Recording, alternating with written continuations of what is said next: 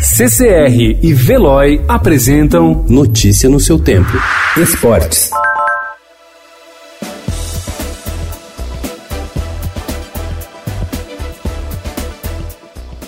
Fonte de receita em crescimento e cada vez mais importante para as contas dos clubes brasileiros, os programas de sócio-torcedor são mais uma atividade em risco diante da paralisação do futebol em função do novo coronavírus. A crise econômica e a falta de jogos podem acarretar a perda de apoiadores, especialmente porque o acesso aos ingressos é visto como principal motivador para o pagamento das mensalidades.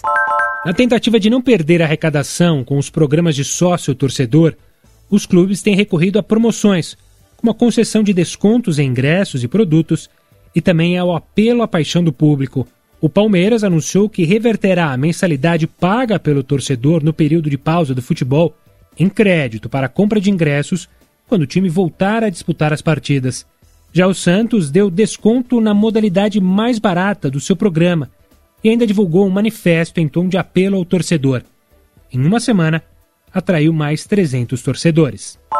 O futebol na Espanha deu o primeiro passo para a retomada das atividades. Ontem, o Conselho Superior de Esporte, a La Liga, responsável pelo Campeonato Espanhol, e a Real Federação Espanhola de Futebol anunciaram ter entrado em um acordo para alinhar a volta dos treinamentos profissionais de futebol. Mas ainda não há data, pois o retorno está condicionado às decisões tomadas pelo Ministério da Saúde e à evolução da propagação do novo coronavírus no território espanhol.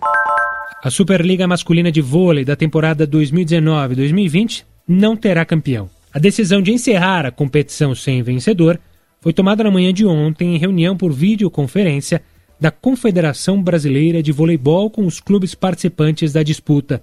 A Superliga Feminina já havia tomado essa iniciativa no mês passado, também em função da interrupção do torneio por causa do novo coronavírus. Novak Djokovic revelou na noite de domingo que passará por um dilema caso os tenistas tenham de se imunizar contra a Covid-19 quando uma vacina estiver disponível ou outra doença para poder disputar torneios. Ele disse ser contra as vacinas durante uma live com outros esportistas sérvios. Notícia no seu tempo. Oferecimento CCR e Veloy.